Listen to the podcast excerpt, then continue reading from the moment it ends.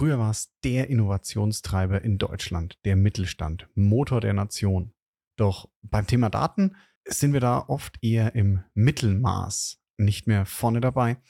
Wie sieht es denn aus mit BI, Data und Analytics im deutschen Mittelstand? Ist es wirklich so schlimm oder besteht hier Hoffnung, dass wir doch noch aufholen? Darüber spreche ich heute mit meinem Gast Arthur König. Unfuck Your Data, deine Machete im Datendschungel. Daten durchdringen immer mehr von uns und unserem Leben, sowohl privat als auch beruflich. Für Unternehmen werden sie vom Wettbewerbsvorteil zum Überlebensfaktor. Wer seine Daten nicht effektiv nutzt, geht unter. Es wird höchste Zeit, das Datenchaos in den Griff zu bekommen. Bei Unfuck Your Data spricht Christian Krug jeden Donnerstag mit Datenprofis darüber, wie du Ordnung in das Datenchaos bringen kannst. So holst du das meiste heraus. Für dein Unternehmen, deine Kundinnen und Kunden sowie natürlich für dich. Damit herzlich willkommen bei Unfuck Your Data. Ich freue mich sehr, dass ihr wieder dabei seid und auch darüber, dass ich heute wieder einen sehr coolen Gast gewinnen konnte für diese Episode.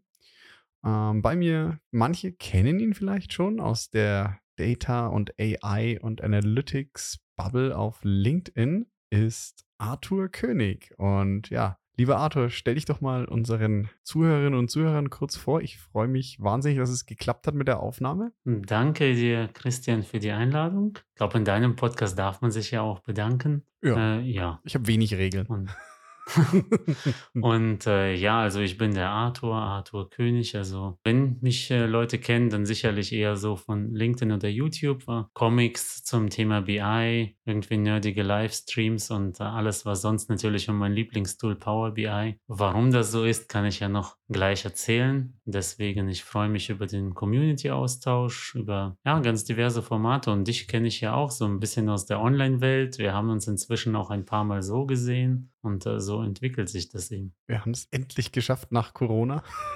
Ja, das ist aber ja nicht so selten. Ja. Das, äh, genau, habe ganz viele spannende Leute tatsächlich erst online kennengelernt. Kann ich. Und dann war es so ein bisschen wie, ja, Videospielcharaktere, die zum Leben erwachen.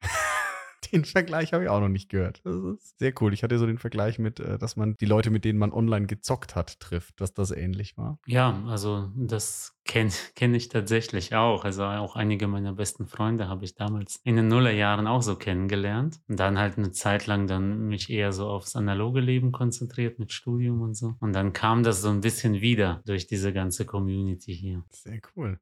Ja, und in der Community haben wir festgestellt, wir beide waren, sagen wir mal, von der Größe her in zum Teil unterschiedlich oder ähnlich großen Unternehmen unterwegs und haben uns heute mal als Thema rausgesucht, BI oder Analytics im Mittelstand. Mittelstand, also vor allem im, ich sag mal, deutschen oder deutschsprachigen Mittelstand. Denn so in meiner Wahrnehmung unterscheidet sich das doch noch von den ganz großen Unternehmen schon ein Stück. Ja, das kann man so sagen, ja. Ich meine, warum haben wir uns das Thema ausgesucht? Das war natürlich auch immer so eine Hauptbeschäftigung von mir. Ich war jetzt fast sieben Jahre bei einem mittelständischen Softwarehersteller, der Scopvisio AG. Und da sind die Kunden eben Mittelständler. Das ist äh, einfach gekennzeichnet von einem gewissen Pragmatismus, dass eben schnelle Umsetzbarkeit zählt und auch Ergebnisse. Und da habe ich eher den Weg eben kennengelernt von Excel zu BI, statt jetzt da so ganz tief in irgendwelche Toolstacks dann einzutauchen. Ja, ich sage jetzt nicht, dass Corporate-Lösungen langsamer sind in der Umsetzung, aber manchmal schon. Ich, sag, ich, ich hau jetzt mal so ein bisschen pro provokante Thesen raus. ich sag mal so ein Mittelstand, was ich dann. Mhm, ja, klar, gerne, gerne. Mittelstand, was ich dann so oft gehört habe, war so ein, ich will das ja auswerten und das haben doch bestimmt andere Unternehmen schon mal ausgewertet und da gibt es doch bestimmt ein Template dafür, was ungefähr nichts kostet und dann hätte ich das jetzt gleich gerne implementiert für kein Geld und zwar übermorgen, genauso wie es alle anderen machen, aber dann doch mit meinen spezifischen Anforderungen. Ja, das ist äh, da einiges, was man da auseinandernehmen kann. Ist, ist wirklich nicht ausgedacht, sondern also bei dir wahrscheinlich schon, aber das ist die Realität. Du, den, den Satz habe ich jetzt, ich, natürlich, ich habe ihn jetzt überspitzt formuliert mit den zwei ja. Tagen und gar kein Geld, aber so die Aussage tatsächlich so im Mittelstand habe ich schon öfter gehört, ja, mhm. das haben doch andere schon mal gelöst, das kann doch nicht so schwer sein. Und da sage ich mal, so, wenn du in meiner Erfahrung im BI ist, es ist dann halt doch individuell. Ja, also ich habe auch lange überlegt, wo, woher kommt's. Also klar, eine gewisse Sparsamkeit ist ja schon immer im Mittelstand da gewesen und auch tatsächlich auch mal bei größerem Mittelstand, wenn man sieht, in der Fabrik ist schon das Beste vom Besten, aber in der Buchhaltung, Verwaltung war schon immer absolut alt, manuell, keine Aufmerksamkeit und so ein bisschen wird die IT und alles mit Daten ja auch eher als Wasserkopf gesehen und nicht als Teil der Leistungserbringung. Das ist durchaus ein Problem. Auf der anderen Seite vielleicht auch, klar sind jetzt auch Klischees, aber wenn ich sage, so vielleicht der typische Mittelstandsgeschäftsführer, kaufmännischer Leiter. Ich kenne auch Gegenbeispiele, aber es, die meisten sind ja jetzt nicht so die Techies oder Digital Natives und äh, trotzdem, ja, auf hier auf meinem Smartphone kann ich doch auch kostenlos hier Apps nutzen und vielleicht habe ich dann einen ITler sitzen in der Abteilung, der kann wirklich ganz toll da irgendwie was selber programmieren und ist in einem Tag fertig und der läuft es. Und warum soll da jetzt irgendwie eine gut durchdachte BI-Lösung plötzlich aufwendiger sein? Das sind schon auch viele so Themen. Also Frage natürlich, warum ist es in größeren Konzernen anders? Weil wahrscheinlich auch einfach die Vielfalt an Leuten doch auch anders ist und da eben verschiedene Erfahrungen zusammenprallen. Ja, aber das ist so, ich finde das im Moment echt ein Stück weit problematisch, wenn ich ehrlich bin, weil uns da dieser typisch deutsche, dieser, oder sagen wir, klischee-deutsche Pioniergeist oder Maschinenbauergeist in dem digitalen und dem Datenthema total abgeht. Also gerade im Mittelstand, der eigentlich, sage ich jetzt mal, der deutsche Mittelstand war ja der Motor der Innovation über Jahrzehnte. Die coolen Erfindungen kamen vieles aus dem Mittelstand oder viele Unternehmen, die mittelständisch waren, eine coole Erfindung hatten, sind dann riesig geworden. Ja, also ich würde es auch nicht pauschal ausschließen. Es gibt ja auch durchaus auch in der Geschichte auch andere Beispiele, dass das Auto zwar hier erfunden wurde, weil in den USA ja erst populär geworden ja. ist und hier eben doch äh, es auch viele Vorbehalte gab gegen äh, individuelle Mobilität, wie das eben heute bei KI auch manchmal der Fall ist. Äh, klar, so ist es trotzdem, würde ich nicht ausschließen, dass auch hier was erfunden werden kann, denn äh, so ein bisschen gesunder Pragmatismus und so ist ja auch nicht immer schlecht. Nee. Also da muss man auch nicht nur schlecht reden, weil immer nur so aufs Neueste aufzuspringen, dann nur so mit äh, ein bisschen Blinke Blinke ist, ist auch nicht immer toll. Ja, da muss man schon auch einen Mittelweg finden. Da gebe, ich dir recht. So gewisser Pragmatismus, ja, aber also wie deine Einschätzung ist, manchmal kippt es halt dann doch in Richtung zu vorsichtig. Gerade was Daten angeht, wie du sagst, ich glaube, es ist ein Riesenthema halt, dass man Daten oder die IT als, als Wasserkopf oder Kostenblock sieht und nicht als Teil der Wertschöpfungskette. Also ja, ist leider so. Ist äh, wahrscheinlich halt bei größeren Unternehmen einfach, weil ich immer noch denke, da gibt es eben mehr Spezialisten, da gibt es einfach auch so ein bisschen mehr Politik und äh, da ist es anders. Wenn wir natürlich alles, was IT, ja, ich verdiene jetzt nicht sofort Geld damit, dann ist das schlecht. Ja, es gibt auch, wie gesagt, das Thema ist ja auch, wir reden jetzt hier so allgemein, das sind mhm. ja auch Klischees. Wenn es dann um die Umsetzung geht, kenne ich ja dann auch eher die Guten, mhm. würde ich sagen, weil die haben ja mit mir zu tun gehabt.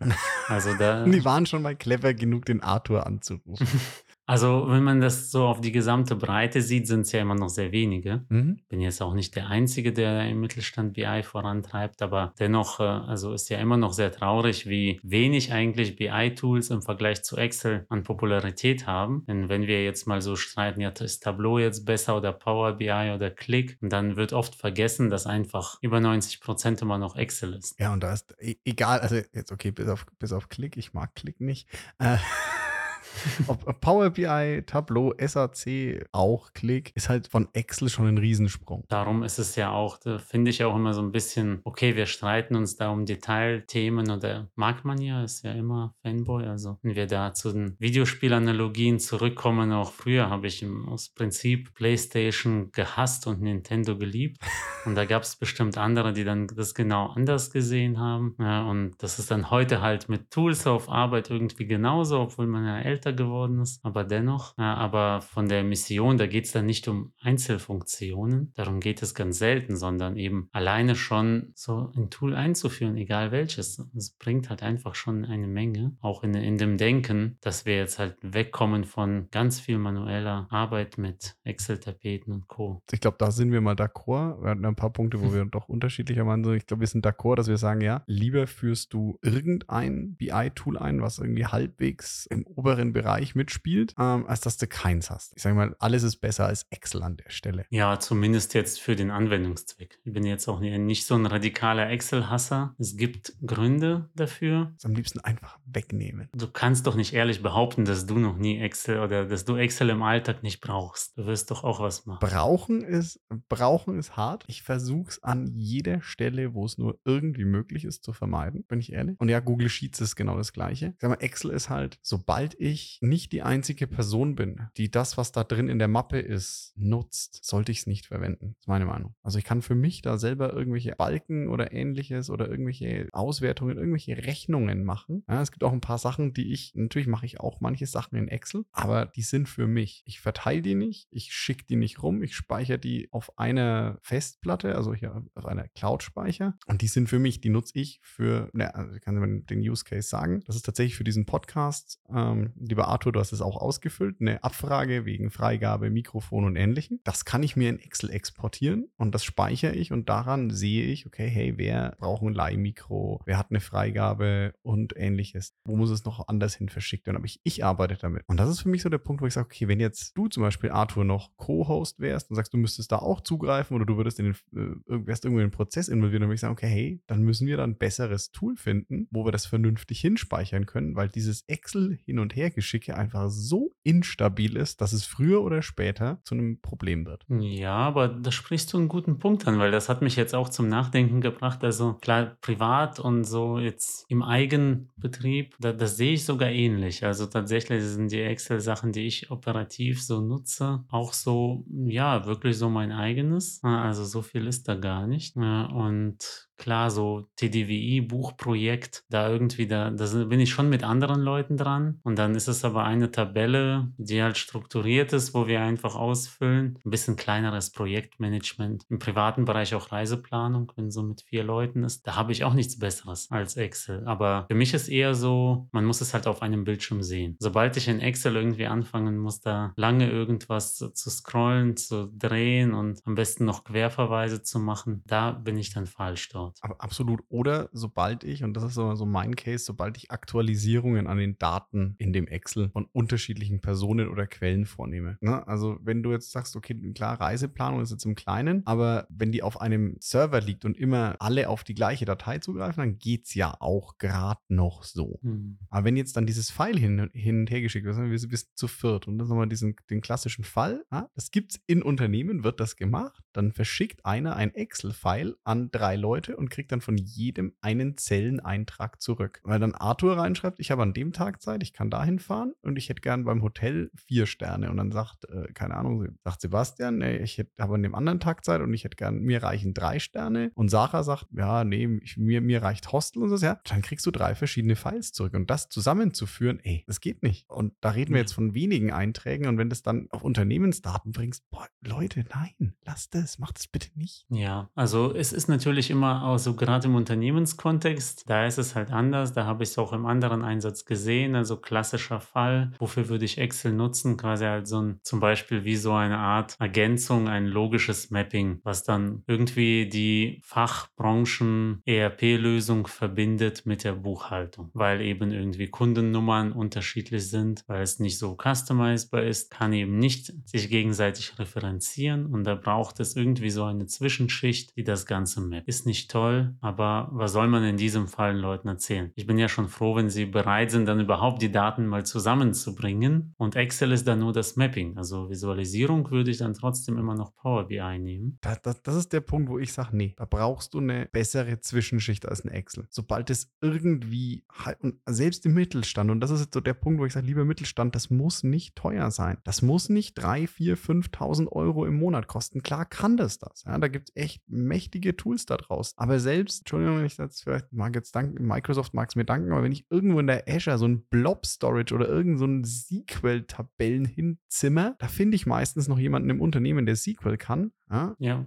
Wenn es so ist, ja. Also das ist, ich habe privat zum Beispiel zahle ich auch im Monat 70 Cent für so eine Datenbank, weil ich es auch schöner finde. Äh, da klar ist auch so ein bisschen natürlich, dass man im Alltag auch dieselben Tools möglichst nutzt. Äh, also es geht, es geht eben auch sehr pragmatisch, aber dann wirklich SQL, dann ich kenne Unternehmen, die schrecken dann doch davor zurück und sagen, ja, hm, wenn ich da mal eine Spalte einfügen muss, ah, ist irgendwie kryptisch und ah, wo muss ich da nochmal hin? Und also es ist halt, nicht bei allen ist es halt so der Mittelpunkt des Lebens leider mit den Daten. Da müssen wir nochmal das Datenverständnis im Mittelstand schärfen. Das ist möglich, ja. Ich gehe jetzt zurück zu dem, zu dem Beispiel, das du gebracht hast. Du hast ja vorhin so gesagt, ja, dann, dann sagt er, ich habe da eine App, die ich gratis runterladen kann. Und dann stellst du mal die Frage, ja, würdest du jetzt deine Umsatzzahlen und deine, deine Deckungsbeiträge in irgendeine App hochladen, die du dir gratis im Internet runtergeladen hast? Ach, ich will jetzt keine Namen nennen, aber was ich schon alles per Dropbox bekommen habe, äh, ist also der, der, Datenschützer springt aus dem Fenster. Und das ist ja immer noch besser als E-Mail. Also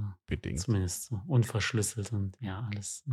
Ja, darum es ist halt, manchmal kann man es mit dem Pragmatismus übertreiben, aber ist es dann wirklich, also hast du das schon mal oder hattest du das, dass du dann wirklich auf so eine komplett harte Linie auch gegangen bist und dann auch Projekte deshalb abgelehnt hast? Oder ist es dann nicht doch eher wie bei mir, dass man dann irgendwo einen Kompromiss findet, in der Hoffnung, dann die nächsten Schritte auch zusammenzugehen? Boah wie ist, wie ist die Frage? Hatte ich, hatte ich das Glück vielleicht? Also ich hauptsächlich, als ich noch aktiver in Projekten unterwegs war, viel in, in, großen Unternehmen war. Und da hast du das Thema seltener, sondern die haben da ja, weniger Pragmatismus. Dafür hast du andere Probleme, gebe ich auch offen zu. Ähm, aber ich hatte schon, dass man halt gesagt hat, es passt einfach nicht. Und das war dann aber kein so ein aktives, harte Linie, wir lehnen es ab, sondern man hat dann einfach selber in Gesprächen festgestellt, man kommt nicht zusammen. Hm, okay. Das war schon öfter so, dass dann die gesagt haben, nee, das ist uns, das ist uns zu groß, das ist uns zu teuer. Und ich habe dann bei anderen Sachen gesagt, ey, Leute, es, das ist kein drei Tage, das ist kein Drei-Tage-Projekt, das ist kein Fünf-Tage-Projekt. Und dann hat auch mal jemand gesagt, ja, die Kollegen haben das doch bestimmt schon mal gemacht. Warum machen die denn, warum brauchen die da immer noch zwölf Tage? Und dann habe ich gesagt, ja, die haben das schon fünfmal gemacht. Und deswegen brauchen die zwölf Tage. Und deswegen wissen die, dass es zwölf Tage sind. Und deswegen sind es halt nicht wie beim ersten Mal 60 Tage. Ja, das ist auch, also soll auch nicht darum gehen, da irgendwas unter Wert zu verkaufen. Das ist auch ganz klar. Also manchmal geht es eben, es so klein zu machen, dass es realistisch ist. Aber da ansonsten klar, irgendwas unter Wert und dann mit, am besten noch mit Verlust irgendwo, sorgt auch nicht für Akzeptanz. Das liefert auch schlechte Ergebnisse am Ende. Ja, genau. Und wenn, wenn ich halt dann sage, also wir hatten hatten das tatsächlich ab und zu, dass ich gesagt habe, okay, hey, das wird in der Größenordnung, in der ihr euch vorstellt, spielt das nicht. Also das, was ihr wollt, spielt nicht in der Größenordnung, wie ihr denkt. Also ich jetzt mal wieder Deutschland Autovergleiche ziehen immer. Und ich sage so, Leute, ja, das ist jetzt halt die E-Klasse, die ihr wollt. Ja? Ihr wollt von der Ausstattung vom Fahrkomfort, von was auch immer eine E-Klasse habt, die hat einen Preis. Das Problem ist, euer Budget ist halt, sag ich mal, der, ihr stellt euch einen Polo-Preis an dem Ding vor. Ja. Ich baue euch auch einen Polo hin an, an BI, aber Erwartungsmanagement, Leute, dann ist es ein Polo. Ja, also darf auch nicht unrealistisch werden. Also es ist immer gut, wenn, wenn es erklärbar ist. Wenn tatsächlich, ich arbeite da ja schon auch ganz gerne mit Alternativen, also das bekommt ihr dann, okay. Ja. Und dann ist immer noch quasi letzte Entscheidung ist immer noch bei dem Nutzer selber oder bei dem Auftraggeber Auftraggeber. Aber natürlich, äh, Realismus und klare Kommunikation, wenn es denn möglich ist, abzuschätzen, immer. Also da sind wir uns wieder einig. Ja, absolut. Also, aber ja, manchmal man muss ganz klares Erwartungsmanagement da betreiben und halt auch mal sagen, ja, ich habe auch schon gesagt, ja, ihr könnt es so machen, ich würde es aber auf keinen Fall tun. Also da reden wir jetzt aber wirklich von pragmatischen Projekten. Also natürlich alles, was irgendwie gegen Datenschutz, sonst was verstößt, das erwähne ich gar nicht. Natürlich nee. wird es nicht gemacht. Nee, also ich, ja genau, also ich sehe jetzt so Sachen, wo ich sage, ja, ihr könnt, ihr könnt das, ihr könnt das technisch so abbilden abbilden. Es wird euch aber früher oder später um die Ohren fliegen. Ja. Also ist es datenschutztechnisch, ist es sicher, ich sage es mal ein Beispiel, zum Beispiel aus dem, aus dem ERP-System oder aus dem CRM-System direkt ein Frontend draufbauen. Direkt ein Visualisierungstool drauf, ohne Datenhaltungsschicht. Und du siehst am Horizont schon, da kommt das andere System dazu. Also spätestens nächstes Jahr ist es, also wir fangen an mit dem ERP-System und spätestens nächstes Jahr kommt das CRM dazu. Und dann sage ich, Leute, kauft jetzt die Datenhaltungsschicht, sonst kauft ihr die nächstes Jahr. Ja, aber da bin bin ich schon wieder anderer Meinung, weil, also klar, wenn es nur um die Zwischenschicht geht, was würde denn dagegen sprechen, wenn es halt wirklich opportun ist? Klar, du siehst, insgesamt wird es teurer. Aber wenn die jetzt starten mit der Visualisierung, dann eben Feedback schon bekommen von Anwendern, Akzeptanz und ja auch Datenkompetenz dadurch auch mehr in der Breite da sind, dann ist ja nächstes Jahr auch viel mehr die Bereitschaft da zu investieren, als wenn das jetzt irgend so ein abstraktes Datenhaltungstool ist, wo sich dann der Unternehmer Unternehmer auch mal fragt, so in der pragmatischen Art, ja, jetzt soll ich mir neben mein neu eingeführtes ERP noch irgendwas daneben stellen, was nur Daten speichert, was dann wieder von einem anderen Tool irgendwie noch abgegriffen und visualisiert wird. Und dann stellt sich dann die Frage, okay, das ist aber ein bisschen viel. Natürlich als Techniker und mit der besten Lösung im Blick verstehe ich dich, aber so ein bisschen eben ja, diese Überforderung, alles auf einmal. Manchmal ist es halt politisch sinnvoller, technische Schulden auch mal in Kauf zu nehmen. Natürlich das bewusst auch zu kommunizieren, um sie dann wieder abzubauen. Einfach mit mehr Kapital, was dann da ist. Ich hasse es, Sachen zweimal zu machen. Ganz furchtbar. Aber ich verstehe den Ansatz. Ich bin aber anderer Meinung, weil du auch, wenn du ein System hast, in meiner Erfahrung ganz schnell an den Punkt kommst, dass du andere Auswertungen, andere Datenquellen aus dem gleichen System haben willst und andere Sichten. Und da kommen die, sag ich jetzt mal, Visualisierungs- und BI-Tools, das eine schneller, das andere später ans Limit. Und dann musst du neue Extraktoren aus dem Vorsystem bauen. Dann musst du neue Abfragen aufs Vorsystem bauen. Und die bezahlst du jedes Mal mit dem gleichen Preis. Und wenn du eine BI-Schicht hast, also ich sage mal ein Beispiel, der erste Report kostet dich 15 Tage. Wenn du dein Visualisierungstool ans ERP anklemmst. Zweite Datenquelle kostet dich wieder 15 Tage. Der dritte Bericht kostet dich wieder 15 Tage. Und der vierte Bericht kostet dich wieder 15 Tage. Und wenn du dir mit einer Datenhaltungsschicht einmal ein sauberes Datenmodell aufbaust, dann kostet dich der erste vielleicht 30 Tage, aber der zweite nur noch 5 und der dritte 3 und der vierte auch 3. Und das amortisiert sich so schnell, weil diese, auch diese Datenhaltungsschicht und diese Architektur, die muss nicht unfassbar teuer sein. Die kriegt man auch zu einem günstigen Preis und das rechnet sich aus meiner Erfahrung recht schnell. Auch bei einem Vorsystem. Ja, gut. Aber würdest du jetzt quasi dann den Entscheidern dann einfach diese Rechnung vorlegen oder nicht doch lieber irgendein MVP-Report in der ersten Version direkt mit dem BI-Tool, was ja aus meiner Sicht dann auch viel überzeugender ist, dann einfach zu sagen, okay, jetzt, jetzt habt ihr schon was und jetzt müsst ihr aber auch investieren. Natürlich, Risiko, klar, das bleibt dann. Das ist schlecht. Aber ich finde das Argumentieren leichter, wenn schon ein Mehrwert da ist. Da muss man einen Unterschied machen. Ja, zwischen Projekt und MVP. Ich bin bei dir, so eine erste Visualisierung für ein MVP, die kann man in einer Woche oder zwei bauen. Wahrscheinlich sogar in einer Woche. Ganz schmutzig. Mhm. Und dann muss man aber ganz transparent sein und sagen, Leute, ja, das ist jetzt einen halben Schritt von Excel weg. Mhm. Es ist mhm. jetzt Excel mit schön ausgucken. Ja, okay, verstehe. Ja. Und wenn ihr es wirklich wollt, richtig, vernünftig, dann müsst, solltet ihr gleich in eine Lösung investieren. Ja, okay, verstehe. Dann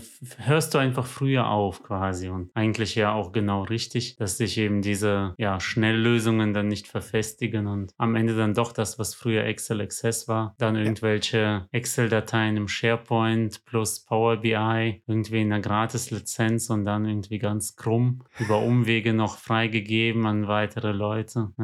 Geht ja natürlich auch alles. Ja, klar. Aber wenn sich's mal verfestigt hat und gerade im Mittelstand, wenn du einen gewissen Gewöhnungseffekt drinnen hast, dann gewöhnen sich die Leute von dem schlechten Excel-Prozess an den schlechten Power BI-Prozess und Du hast nicht, du hast, du hast was gewonnen, aber nicht das, was du eigentlich, also du hast den kleinen Hebel genutzt und nicht den großen. Und das ist, das finde ich immer, ich finde es traurig, weil du im Mittelstand gerade so viel Potenziale noch hast, Sachen zu heben. Wahnsinn. Also da ist so ein mhm. wahnsinniges Potenzial damit, mit Daten noch die Daten in die Wertschöpfung reinzukriegen. Und es scheitert dann schon an verhältnismäßig kleinen Investitionen. Das finde ich mega schade. Und der große Hebel, wie man die Leute überzeugt, fehlt mir ehrlicherweise noch. Ja, naja, klar. Also es ist, ähm, man versucht es oder oft wurde es mit Standards versucht, oft ist es gescheitert, weil irgendwie will dann doch jemand, äh, dass die BWA genauso aussieht, wie das, äh, wie der Steuerberater hatte. Und auf keinen Fall soll da irgendwas anders das eingerückt sein und aber unbedingt noch mein Deckungsbeitrag 3 und dann aber auch die, die Abweichung und die Abweichung rein und so weiter. Also das ist auch Veränderungsresistenz, die dann aber auch trifft auf die Anforderung, dann irgendwie klare Standards zu haben. Das ist, äh,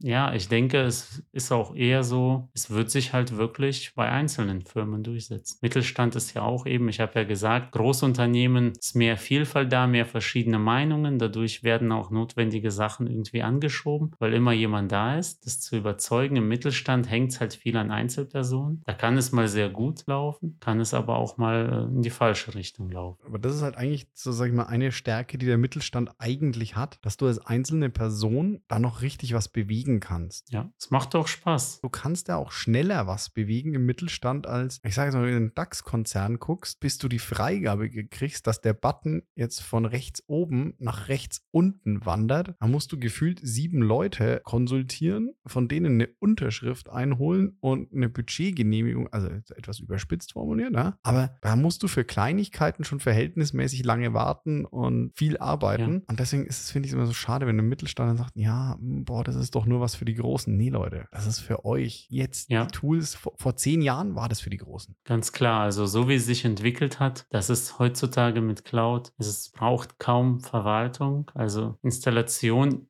beschäftigt euch damit. Das ist einfach die Visualisierungstools sowieso. Also nehme ich keinem ab, der ein Smartphone bedienen kann, der nicht in der Lage ist, irgendwie ein ordentliches Dashboard-Tool zu bedienen. Es muss ja nicht perfekt sein, aber es ist halt, jeder Schritt ist halt schon wirklich sehr viel wert. Und man sollte sich auch nicht abschrecken lassen von irgendwie, dann sehe ich ja die Fehler in den Daten. Ja, ja, du siehst die Fehler in da. Das ist doch toll. Ja, so, so fallen Fehler eben auch erst auf. Darum denke ich auch, ja, es ist im Mittelstand, eigentlich ist er wie geschaffen für das dynamischere Umfeld, weil man kann halt schneller Entscheidungen treffen. Dann ist es auch mal schnell entschieden, dass wir machen jetzt Cloud und wir bauen da jetzt Datenbanken auf. Äh, es wird halt welche geben, die das machen. Es wird auch andere geben, die wird es wahrscheinlich nicht mehr so lange geben dann. Äh, aber das ist ja auch ein bisschen, ja, die Erneuerung, die irgendwo stattfindet. Kann man traurig finden, aber andererseits war ja schon immer Bewegung in der Wirtschaft glaube ich auch. So, dass wer seine Daten nicht in den Griff kriegt, ja, den wird der Markt demnächst in den Griff kriegen. Ja, es ist jetzt wieder natürlich so Droh Drohkulisse, böse und aber ja, was soll man denn machen?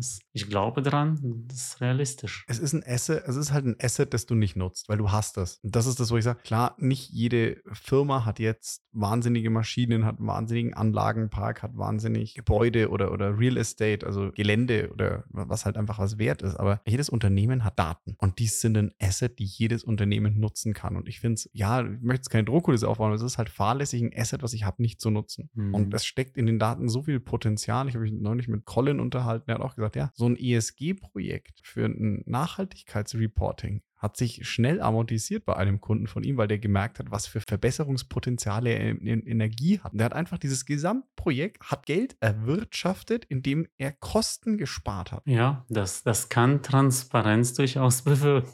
ist schon interessant. Also ich glaube auch, da sagst du ja auch, also da sind wir uns ja einig, dass da eben noch viel zu wenig genutzt wird, eigentlich viel Potenzial da ist. Also weiß nicht, Unternehmen, die so richtig viel aus den Daten rausholen. Man hört zwar immer auf tollen Veranstaltungen so Erfolgsgeschichten, aber ist ja auch nur die Spitze des Eisbergs eigentlich. Ja, wenn wir ehrlich sind, die ganz krassen Datenerfolgsgeschichten liest du Jahre später in der Presse. Das stimmt auch wieder. Weil die, die, die richtig Hebel bringen, die zeige ich nicht auf der ersten Konferenz.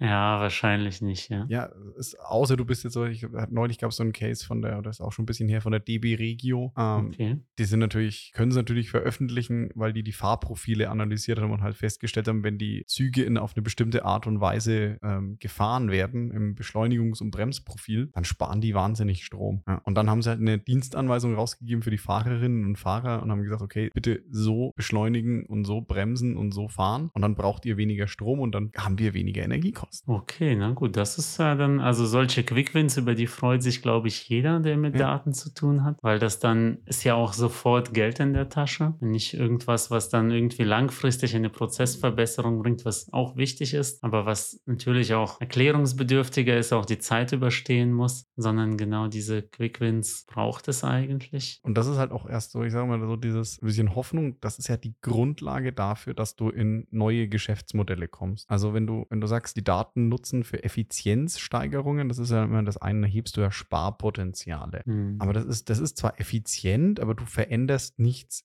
Wesentliches am Unternehmen. Und wenn du ein digitales Geschäftsmodell auch haben willst, dann sind diese Daten als Asset auch die Grundlage dafür. Mhm, aber denkst du, sollte jeder das haben? Oder wird es auch Unternehmen geben, die jetzt, ja, also einfach das bisher, also wenn ich jetzt, ist nicht, ein, ein Hotel betreibe, gut, da kann man auch viel digital, vielleicht auch nicht das beste Beispiel, aber ist ja immer eben die Frage. Kann ich ja auch selber spontan gar nicht so direkt sagen. Also du musst nicht, ich glaube nicht, dass du musst. Dieses Potenzial schaltest du erst frei, wenn du die Daten, die dafür nötig sind, ähm, nutzt. Also überhaupt dann habe ich erst die Möglichkeit, so ein cooles digitales Geschäftsmodell zu machen, wenn ich in der Lage bin, diese Daten überhaupt zu beherrschen. Ja, das stimmt. Es gibt ein Hotelunternehmen, das kein einziges ähm, Gebäude hat. Hm, ja, gut. Booking.com wahrscheinlich. Airbnb. Ja, ja. Die wissen nur, wann wer wo eine Wohnung zur Verfügung stellt. Oder Booking. Die wissen auch nur, wann wer wo ein Hotel zur Hotelzimmer zur Verfügung stellt. Und wenn du solche Sachen heben willst, dann musst du die Daten da vorher schon im Griff haben. Und klar, du kannst weiter mit deinem Hotel, das ist vollkommen legitim, weiterhin dein Hotel zu betreiben, aber mittlerweile ist es halt ein Wettbewerbsnachteil, wenn du nicht auf diesen Plattformen bist. Ja, das, das kann ich bestätigen, ja. Für unsere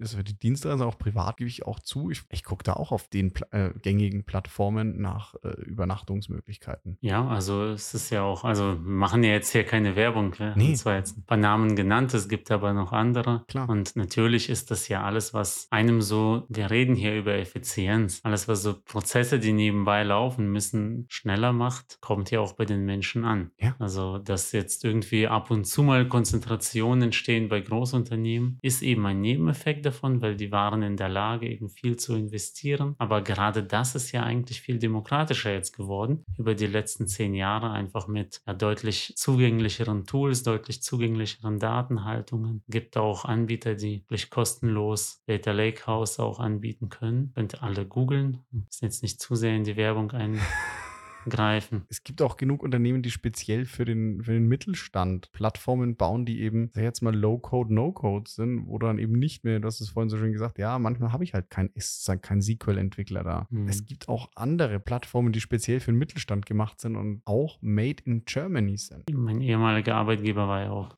war ja auch ein bisschen so, aber das, so viel Werbung darf noch erlaubt sein. Ja, klar. Also von dem her, um es mal positiv Richtung Ende zu bringen, äh, Mittelstand hat Riesenpotenzial, mit Daten Dinge zu bewegen, habe ich so in unserem Gespräch wahrgenommen. Es ist noch eine gewisse Angst da und ein Pragmatismus, der manchmal lähmend wirkt. Im Wesentlichen äh, stimme ich mit dir überein. Ich würde dennoch ergänzen, dass manchmal eben auch ein, ein Vorgehen der kleinen Schritte, gerade jetzt unter den heutigen technischen Gegebenheiten, was dann vielleicht auch eben einfach besser zur Veränderungsbereitschaft der einzelnen Menschen passt, auch manchmal angebracht ist, aber es muss abgewogen werden und wichtig auch wirklich das Gesamtbild, wie du sagst, ja auch im Auge zu behalten. Nicht irgendwie halbfertige Lösungen so fassadenmäßig zu bauen, äh, was dann sobald der Berater aus dem Haus ist, läuft dann wieder gar nichts. Stimme ich dir 100% zu. Kleine Schritte und da bin ich mittlerweile auch so, sag lieber geht der erste Schritt in die falsche Richtung, aber du fängst an zu laufen. Der muss nicht sitzen, der erste Schritt auf den Berg hoch. Aber du musst mal loslaufen, sonst kommst du nie an. Also das Potenzial ist so groß wie nie und die Einstiegshürden technisch gesehen so niedrig wie nie. Ja. Können wir so abschließen.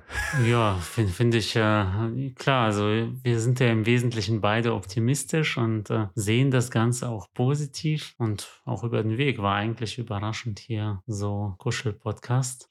Haben uns gar, nicht angeschrien und gestritten äh, über die ganze Vorgehensweise, aber muss auch mal sein. Und wenn wir ein paar Leute motivieren können, dass es vielleicht doch auch mal hilft, sich mal ein paar Tools anzugucken, ein paar Datenhaltungssysteme anzugucken, was es alles gar nicht so schwer ist, äh, dass es einfach ist, das zu nutzen, dann einfach machen, aber trotzdem, wie gesagt, nicht komplett in irgendwelchen Sackgassen laufen. Lieber Arthur.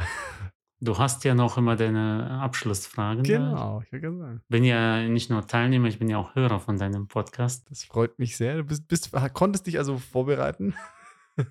Ja, Genau, damit, lieber Arthur, zu den üblichen zwei Fragen, denen sie jeder stellen muss. Was war denn so das letzte Lied, das du als Ohrwurm hattest? ähm, Ohrwurm ist, ist eine interessante Frage. Das ist jetzt gar nicht so, äh, so einfach, weil ich jetzt äh, auch ja längere Zeit, äh, haben wir am Wochen gerade gesprochen, bin jetzt länger so Camper gefahren und ich bastel gerade auch an einer Hochzeitsplaylist für, für meine eigene Hochzeit. Äh, und deswegen äh, würde ich da aber sagen, ich habe da ganz gerne, weil wir so ein bisschen unterschiedlichen Musikgeschmack haben mit der Playlist und äh, ich mag eher so rockigere Musik und trotzdem muss ein bisschen Mainstream noch dabei sein. Und äh, da habe ich dann auch ähm, quasi in eine Band, die Emil Bulls, das ist eine Band Mhm. aus München, so ein bisschen Alternative Metal machen die und äh, die haben auch einen Song, wo die so klassische R&B und Softrock-Lieder covern und äh, Survivor, was glaube ich ursprünglich von Destiny's Child Okay. gesungen als R&B-Song, haben sie dort auch so als New Metal-Version interpretiert. Das habe ich auf jeden Fall noch sehr gut im Kopf von Sehr der cool. Fahrt am Wochenende.